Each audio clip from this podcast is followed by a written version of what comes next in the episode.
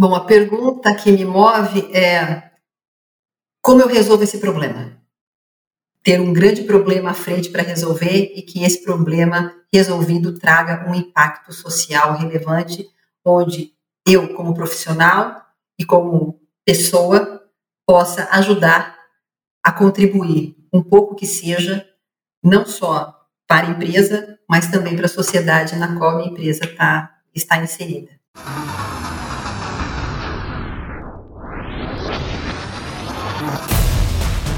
Esse é o Perguntas que nos movem, o podcast da Falcone que irá atrás das principais questões que têm mudado o mercado e o mundo. Eu sou Bernardo Miranda, sócio e head da Falcone North America, e no episódio de hoje vamos conversar sobre líderes, como eles podem influenciar a transformação dos segmentos em que atuam.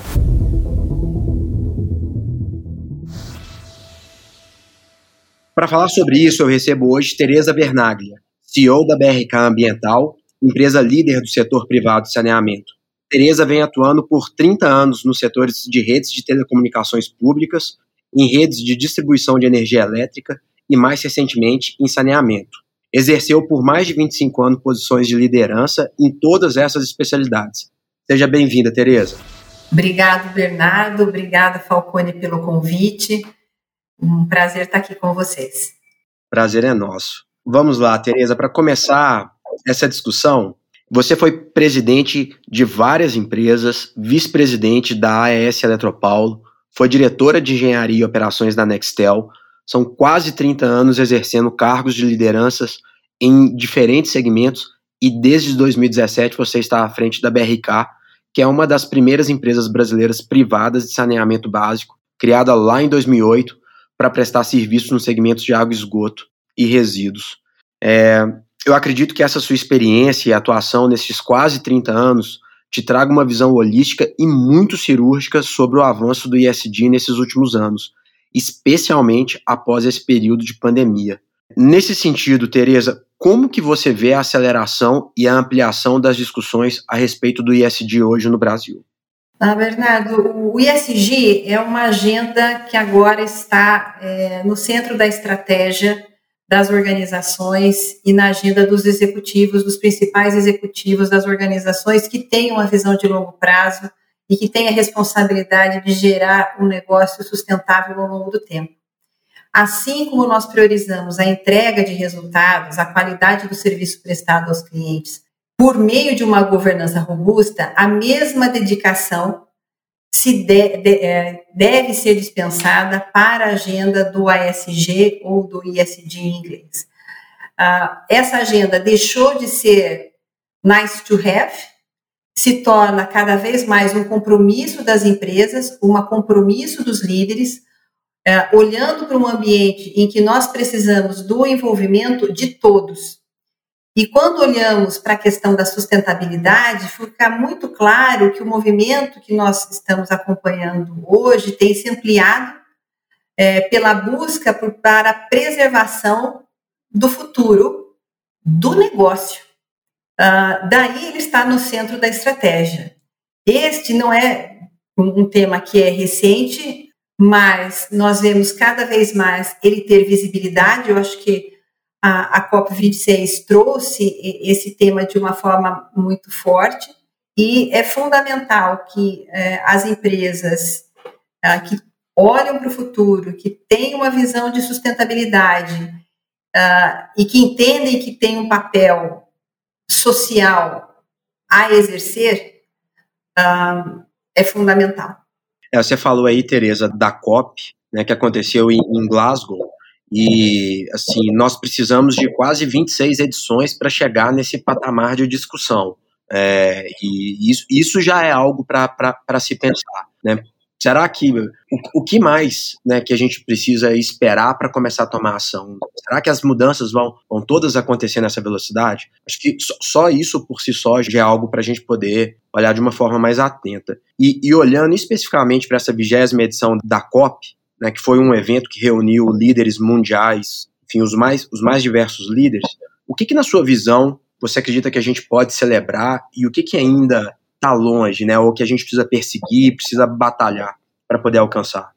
Bernardo, eu acho que o destaque da COP26 foi o número expressivo de executivos de grandes empresas participando do evento, governadores, senadores, ah, em Glasgow.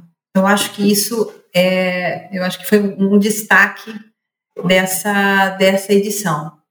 E, e esses momentos, é, você, a habilidade de coordenar tantos interesses, tantos países, é, é, é, é muito complexo, é um momento de reflexão, mas eu acredito que a marca deste evento foi a, o call to action, né? Vamos atuar, vamos fazer. E, e a participação do setor privado, eu creio que foi é, é, e é muito importante. A gente é, viu aqui no Brasil o posicionamento é, dos empresários, dos executivos para a importância dessa, dessa agenda, uh, participaram ativamente é, no evento e eu acho que trazem para as suas organizações é, uma mola é, propulsora para fazer essa agenda avançar.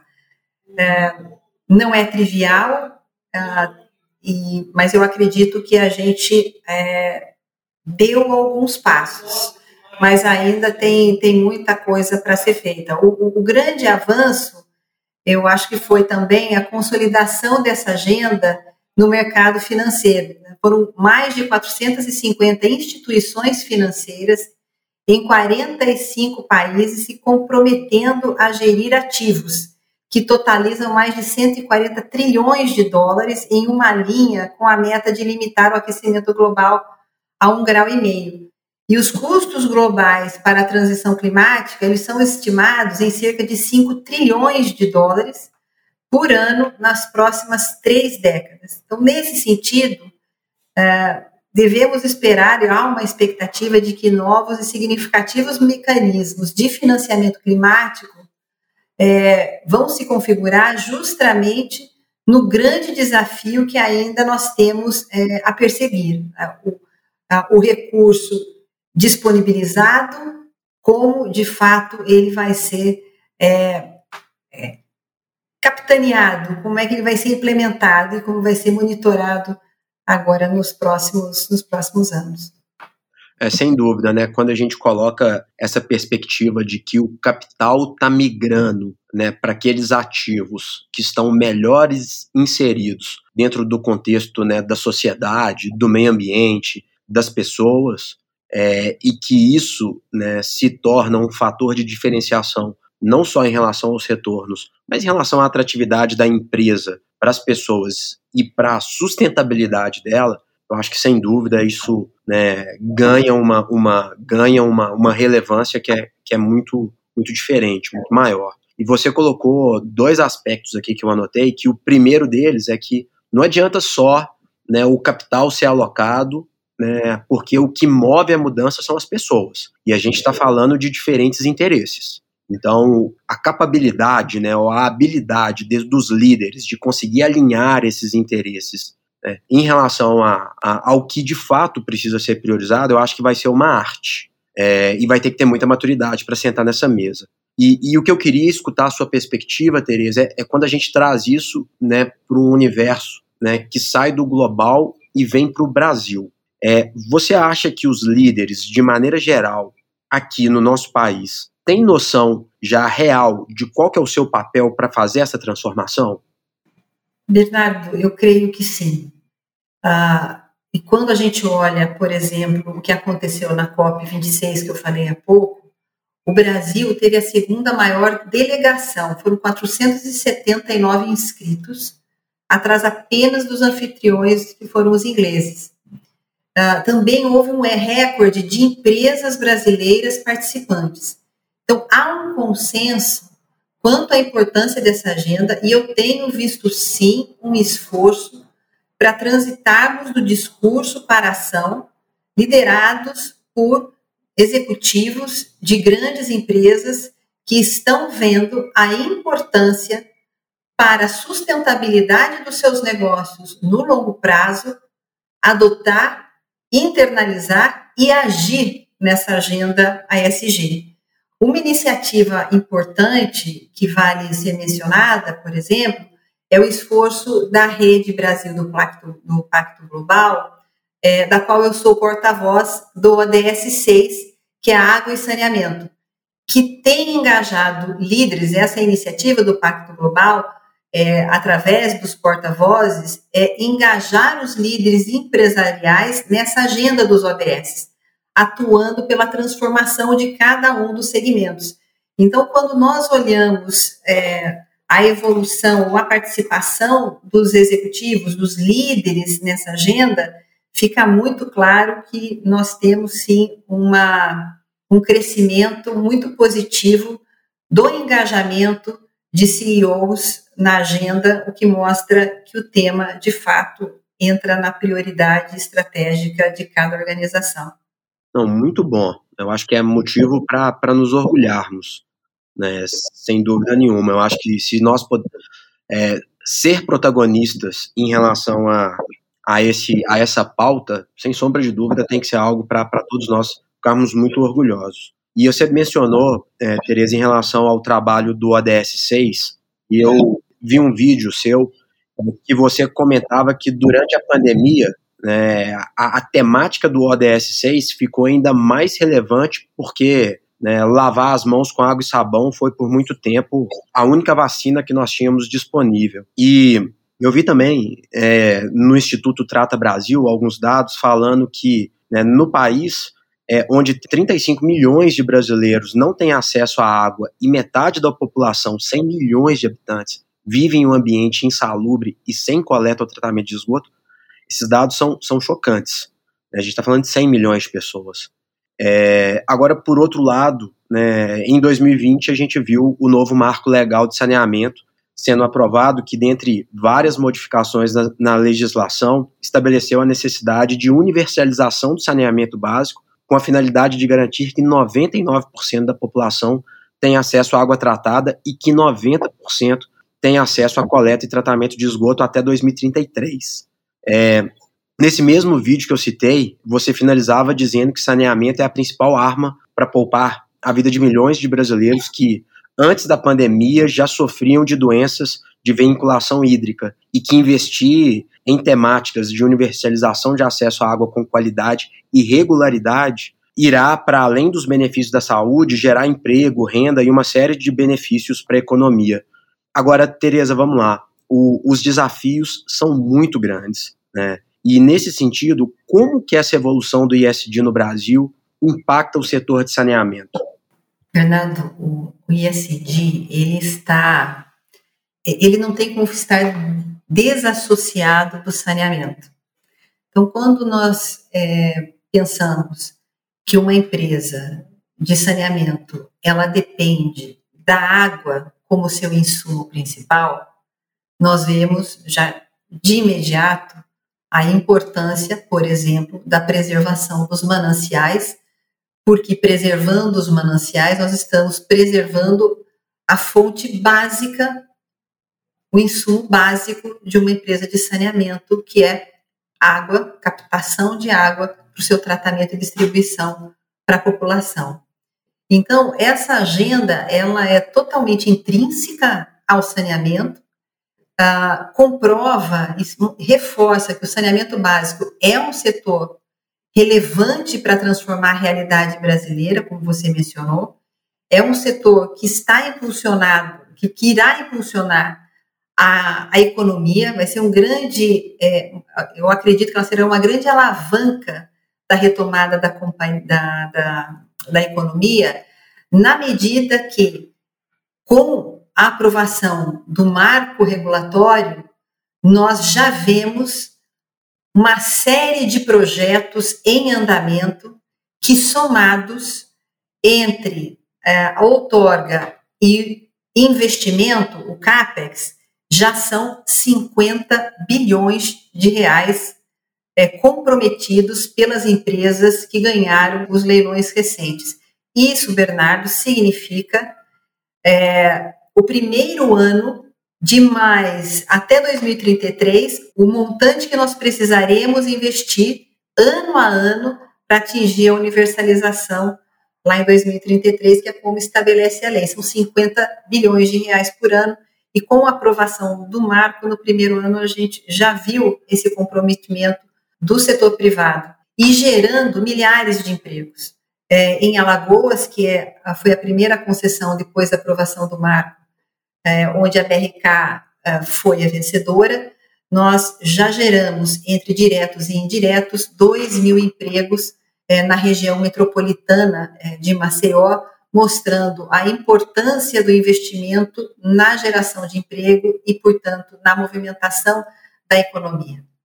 É, e tendo isso como pano de fundo, desde que eu assumi a liderança da BRK, nós trabalhamos para consolidar na nossa plataforma de saneamento, nos consolidar como uma plataforma de saneamento. Eu vou trazer algumas iniciativas que tratam do ISD na prática. Em governança, nós é, transformamos os padrões de compliance da, da companhia. A BRK, é, na semana passada, recebeu, recebeu o prêmio Proética, é, que mostra que a companhia tem uma política de compliance bastante robusta, onde nós temos 100% dos nossos profissionais é, treinados.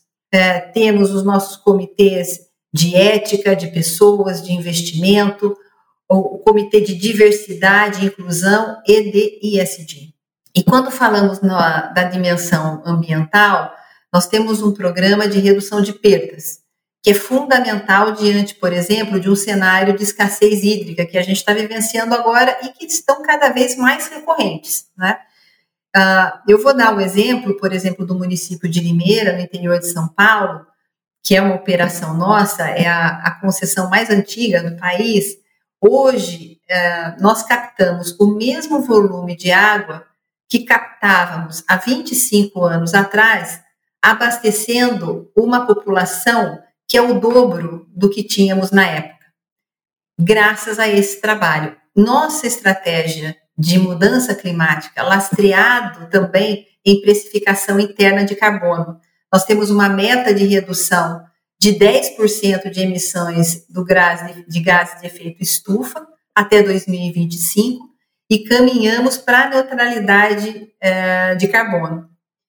Na linha de eficiência energética, por exemplo, esse é um outro ponto bastante relevante. Nós atuamos na BRK, por exemplo, com plantas solares e na aquisição de energia renovável incentivada no Mercado Livre. Então, desde 2020, nós começamos a colher os resultados desse programa. Nós saltamos de 1% do consumo de eletricidade a partir de fontes renováveis em 2017 uh, fora aquela que a gente compra da rede, né, para 38% em 2020.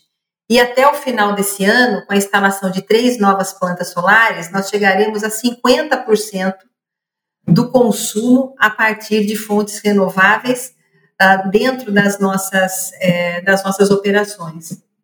Quando a gente vai para o S, né, para a parte do social, além, obviamente, do benefício é, trazido àqueles que passam a ter acesso à água de qualidade e coleta e tratamento de esgoto, nós firmamos parcerias com foco em promover a educação, a geração de renda e diversidade. Nós patrocinamos o programa do Instituto Ayrton Senna, que capacitou, Bernardo, 45 mil professores em todo o Brasil em competências socioemocionais muito importante para essa retomada, inclusive, das aulas no momento em que os professores, os alunos, todos estão sobre o estresse causado pela, pela pandemia.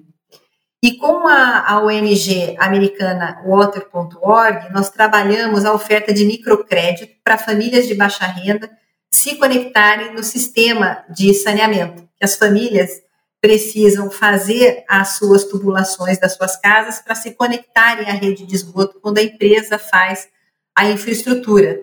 Mas muitas dessas famílias não têm condição de fazer essa conexão, daí a importância do microcrédito para que essa conexão seja viabilizada. Então, nós temos um plano estruturado, metas, indicadores relacionados à diversidade e inclusão, Uh, nas ações de equidade de gênero e raça, por exemplo, nós pactuamos a meta de 40% de mulheres na posição de liderança até 2024.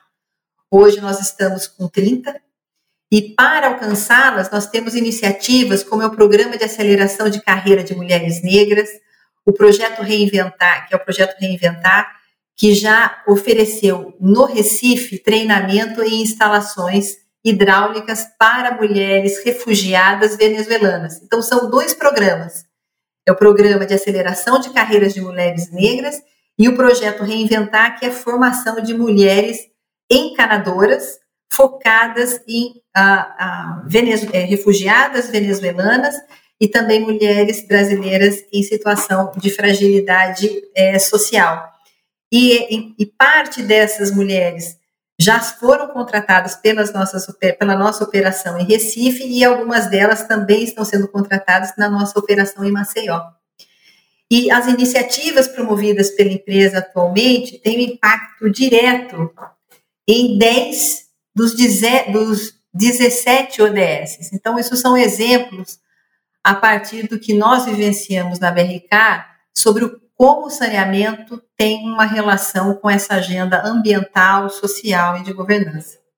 Tereza, assim, sem palavras, parabéns aí pelo, pelo trabalho, pela liderança à frente da BRK e, e principalmente também a, a todos os colaboradores aí da, da empresa que estão levando né, essas iniciativas em diante e, e, impactando tantas pessoas.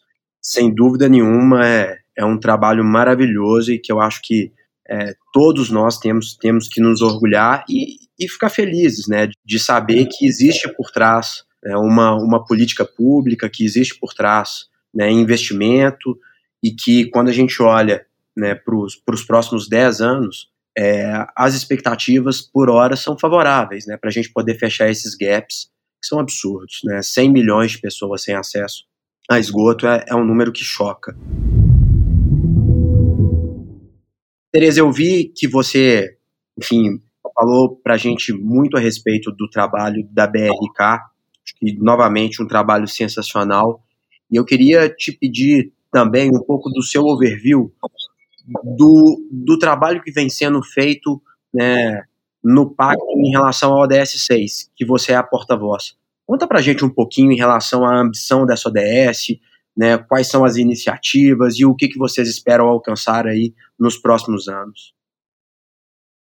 Bernardo, o, o ODS 6, que é água e saneamento, ele prevê é, que em 2030 toda a população tivesse acesso a esse serviço.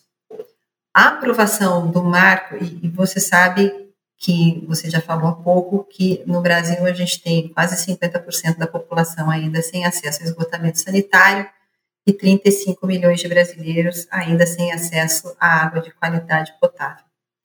Bom, tendo dito isso, o marco regulatório aprovado no ano passado pelo Congresso ele estabelece 2033 para a universalização desse serviço. Portanto, três anos depois do que é determinado pelo ODS 6, mas isso já é um avanço magnífico, porque ah, sem um marco regulatório não haveria o mecanismo possível para atingir essa universalização nem em 30, nem em 33, ah, muito provavelmente a gente levaria décadas para conseguir esse resultado. Então, um grande, um grande feito foi a aprovação do marco. E ele já mostrou a importância, porque desde então houveram diversos leilões que, somados, representam 50 bilhões de reais em investimentos e outorgas, compromisso das empresas privadas que venceram esses, esses leilões e que vão, nos próximos 10 anos, fazer um investimento que irá levar à universalização dos serviços de água e esgoto naquelas cidades que foram licitadas. E isso, para dar uma dimensão, Bernardo, uh, significa dizer que o setor privado, que antes do marco representava 6% do mercado de saneamento brasileiro, com esses 50 bilhões de reais, passa a representar um 7%. Andou 1% da população atendida pelo setor privado. como nós sabemos, o setor público tem uh, dificuldades, na verdade, até impossibilidade de fazer os investimentos face a todas as dificuldades fiscais que nós é, acompanhamos e sabemos que os governos, os governos estaduais, municipais, é, têm sofrido e, portanto, a solução passa pelo setor privado, que agora vê no setor de saneamento uma grande fronteira de crescimento e com 50 bilhões de reais de investimento só no primeiro ano, nós vemos o potencial para os próximos anos de geração de emprego, melhora da qualidade de vida das pessoas, da saúde, na educação, mas tem um ponto muito relevante também, Bernardo. Este este marco regulatório ele abre com esses investimentos o maior projeto talvez é, ambiental hoje no mundo, porque através do investimento em tratamento, coleta, tratamento do esgotamento sanitário, nós deixamos de é, despejar nos nossos rios, nos mananciais, nos mares, toneladas de esgoto bruto que é, fazem com que as fontes de captação de água fiquem comprometidas, matando rios, uh, os corpos hídricos, e quando nós somamos isso às crises hídricas que estão ficando cada vez mais recorrentes, dá a dimensão da importância dos investimentos no setor. O setor é promissor, uh, eu acho que o Brasil está no caminho certo e o saneamento uh, deve agora sair um, do século passado para um futuro próximo de muita tecnologia, de inovação, de geração de emprego e, mais do que tudo, uma proteção, uma melhoria ambiental e também é, na, na economia, na medida em que ele gera empregos nas cidades que recebem esses investimentos. Nós estamos evoluindo. Sensacional, sensacional. Muitas notícias boas. Tereza, queria puxar mais uma temática aqui para te escutar. Em uma outra entrevista que eu vi com você, é, você falava sobre como o marco do saneamento tem um impacto no aumento da renda feminina. É, uhum. Acredito que você hoje é uma das mulheres referências em liderança que gera impacto, né? E te escutar falando a respeito desse tema, eu acho que é, que é inspirador e, e eu acho que traz a, a, a tona um, uma série de, de assuntos que eventualmente a gente não tem oportunidade de discutir. Como que você enxerga essa correlação? Como que esse marco pode ajudar né, a aumentar a renda feminina, aumentar a presença feminina né, no mercado? Né? Qual a correlação entre, entre esses programas e, e esse impacto? Bernardo, é, tem aquela música, né, Lata d'água na cabeça, é, é aquela imagem da mulher com seus filhos, indo buscar água num local distante, com a lata na cabeça, voltando para casa. É, com essa imagem na cabeça, uh, eu decidi fazer um estudo para entender e trazer dados e fatos daquilo que a gente já sabe, mas a gente precisava trazer é, é, base de informação que comprovasse e, e nos ajudasse a fazer é, programas de, de suporte. Essa pesquisa foi um recorte uh, para entender o impacto da falta de saneamento na vida da mulher brasileira. Eu tive oportunidade de apresentar esse estudo em Genebra, na ONU em Genebra, também em Nova York, e esse estudo é a base do programa social é, que eu, nós temos na BRK e parte dele eu falei um pouco numa pergunta anterior que você me fez. Essa pesquisa, ela consolidou dados do IBGE, do PNAD, do SUS e do ENEM. E esse estudo mostrou que a, a falta de saneamento para aquelas mulheres que não têm acesso a ele, a água, esgotamento sanitário, elas têm nota no Enem 25% menores do que aquelas que têm acesso a saneamento. Veja, a gente pegou a base de dados do SUS, do Enem e do PENAT. E E esse é o dado mais impressionante que me chamou a atenção nesse estudo. Porque se a mulher ela tem notas do Enem menor, a possibilidade dessa mulher, que é na maioria negra, ela não tem acesso ao estudo, porque o Enem é a porta para ela entrar em faculdades federais. Sem dúvida. E ela não tendo acesso ao estudo, ela vai ter sempre um subemprego ou nenhum emprego. Fechou, uma porta se fechou para ela, né, Tereza? Uma porta se fechou para ela, na verdade várias, porque ela não consegue ter renda, ela não tendo renda, muitas vezes essas mulheres, elas estão presas à violência doméstica e elas estão com seus filhos, é a mulher que na maioria das vezes cuida é, daqueles que adoecem na família, é ela que leva aquela criança para o posto de saúde, portanto, ela também, que é uma diarista, pede o seu dia de emprego para levar aquele seu filho que está com diarreia, está com diarreia porque a criança está com esgoto a céu aberto na porta da sua casa, da sua vila, do seu, do seu bairro, e, e, e, e por óbvio, né, na medida em que os investimentos em saneamento acontecem que essas mulheres passam a ter acesso a esse serviço, e eu dei há pouco o exemplo dessa cidade nossa que é Uruguaiana, é, no sul do país, onde a gente saiu de 3 mil casos para 200 casos num período de sete anos, a gente vê claramente que aquelas mães que levavam essas crianças, elas e essas crianças que faltavam na escola, tem certamente hoje uma vida completamente diferente. Então, essa pesquisa foi muito importante para trazer dados e fatos para aquilo que era, é, era, nos parecia que era óbvio, mas aqui a gente tangibilizou com dados oficiais, e a partir deste, desta, desse estudo, nós direcionamos todos os trabalhos é, da nossa agenda ISD dentro da companhia. Quando nós trabalhamos, fizemos a parceria com o Instituto Ayrton Senna para é, preparação é, é, das secretarias estaduais é, nas competências socioemocionais, está diretamente correlacionado com, com essa pesquisa, de poder dar uma preparação do ensino para que essas crianças tenham um melhor retorno pra, é, é, na escola.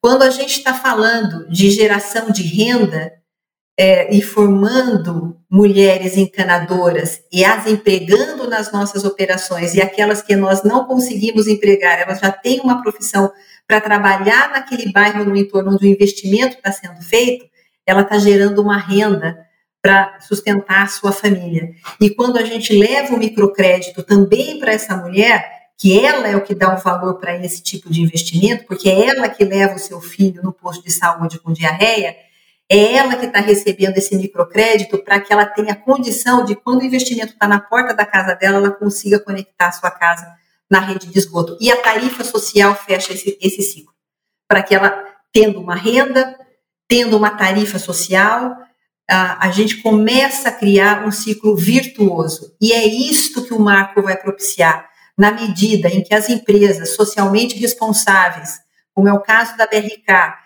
com capacidade de investimento, investindo de 1 bilhão a 2 bilhões de reais por ano nas nossas operações, a gente tem, num prazo de 5 a 7 anos, Bernardo, a gente transforma completamente a realidade de uma cidade, de uma comunidade. Maravilhoso, Tereza. Eu imagino a alegria né, desse time visitar essas localidades e começar a ver esse impacto né, acontecendo, né, esse ciclo virtuoso nascendo e ganhando cada vez mais força. E Tereza, assim, divide aqui com a gente onde o nosso ouvinte pode pode ver mais a respeito desses projetos, pode pode conhecer mais, né, tem tá, tá disponível na web, enfim, no YouTube. Sim, Bernardo, o nosso estudo ele, ele está disponível é, é, no nosso site. Eu, uh, nós temos um canal no YouTube da, da, BRK. Sigam o nosso canal. A gente, vários dos nossos programas estão lá colocados. E na nossa, na, na nossa website, é, nós temos é, todas essas informações dos nossos projetos.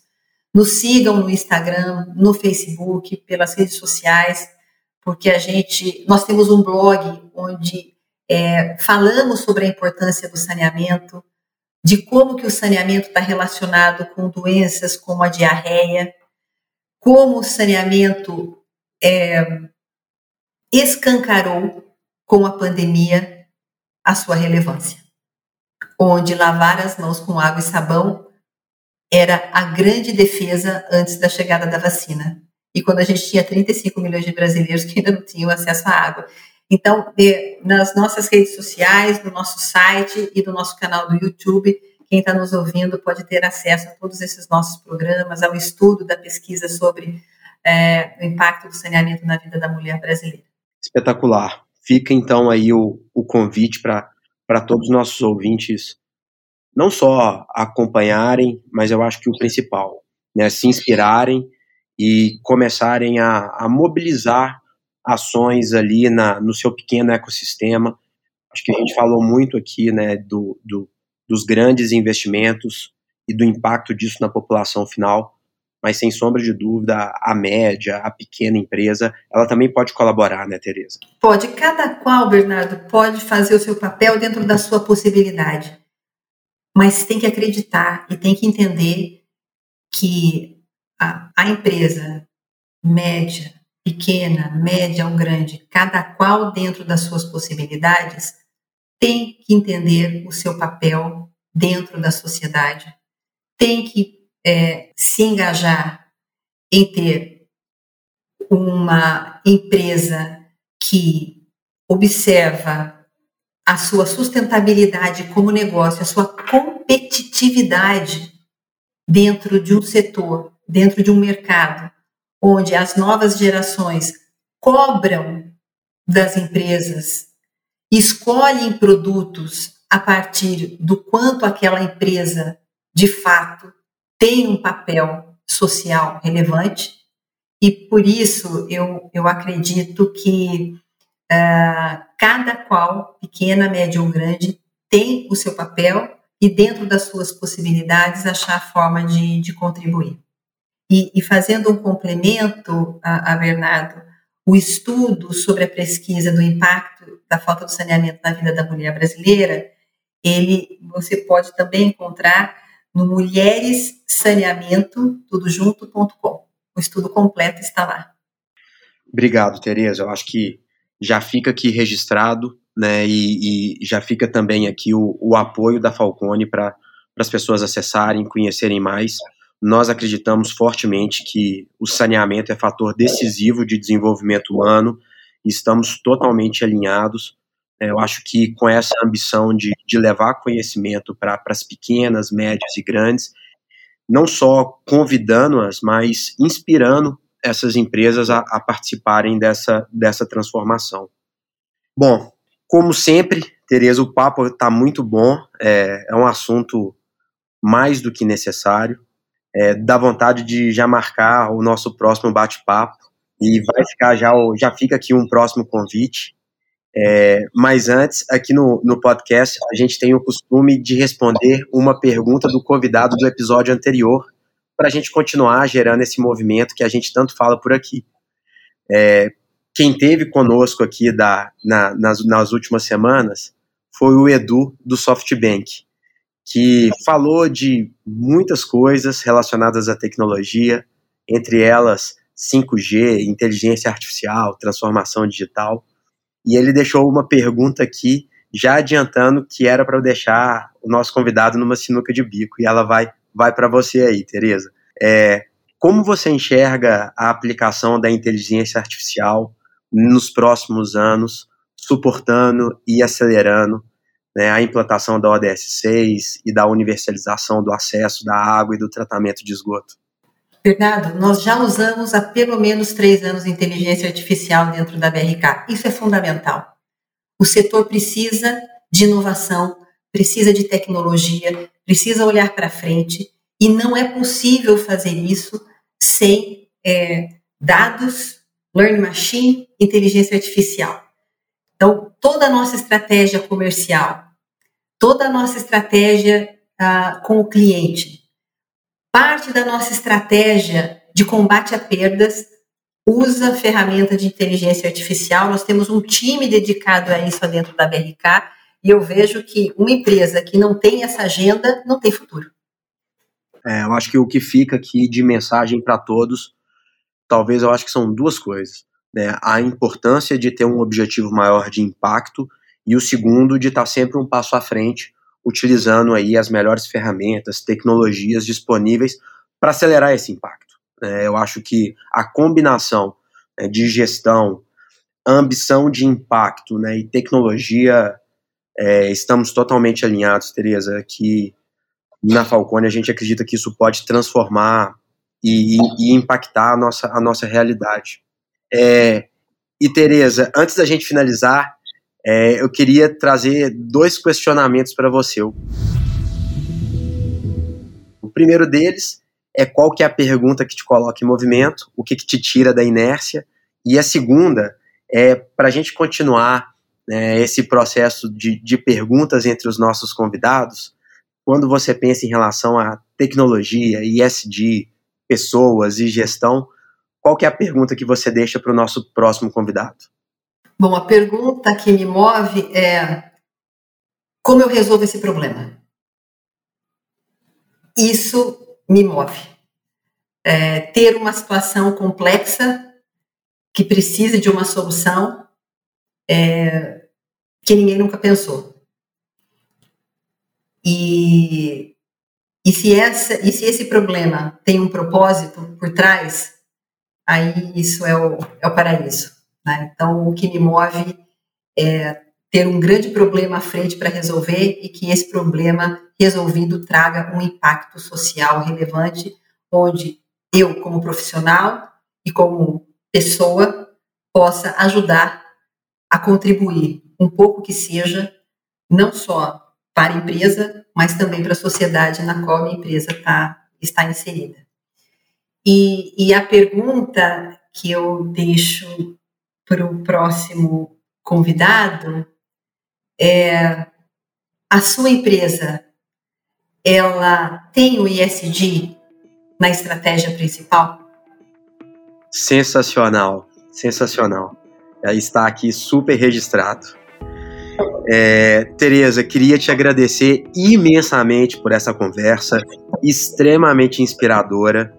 Eu acho que traz luz aí para nós que durante boa parte do tempo, ainda mais depois de um período de, de, de pandemia, escutamos tantas notícias ruins. Eu acho que é, é uma enxurrada né, de notícias positivas, boas, de otimismo, e que eu acho que, que alegra todo mundo.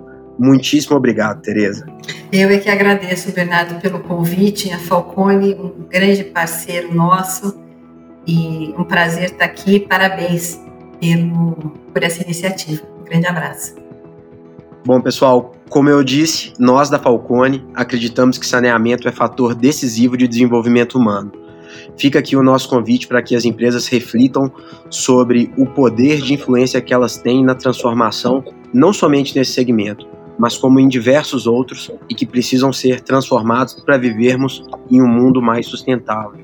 É, nós temos inclusive um termômetro de maturidade de gestão aqui na Falcone, a nossa agenda ISD, que você pode acessar no www.falcone.com/isd, fazer seu cadastro, é super simples, responder algumas perguntas e a partir disso ficar sabendo o seu nível de maturidade de gestão na agenda ISD do seu negócio específico. Além de receber várias recomendações práticas, como seguir essa jornada é, e de forma efetiva, espalhando esse impacto, vai também fazer parte dessa comunidade que busca sustentabilidade é, aqui no nosso país.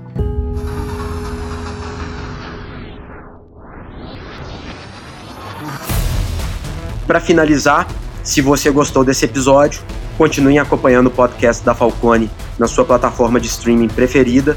Não esqueça de seguir o canal e clicar no sininho para ser notificado dos próximos episódios. De duas em duas semanas estaremos aqui com a missão de responder as perguntas que nos movem. Eu fico por aqui e até o próximo. Um abraço.